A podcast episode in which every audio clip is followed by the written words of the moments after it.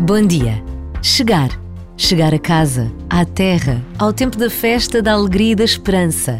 Chegar à meta que se traçou, ao encontro de amigos que se combinou, ao casamento que se sonhou.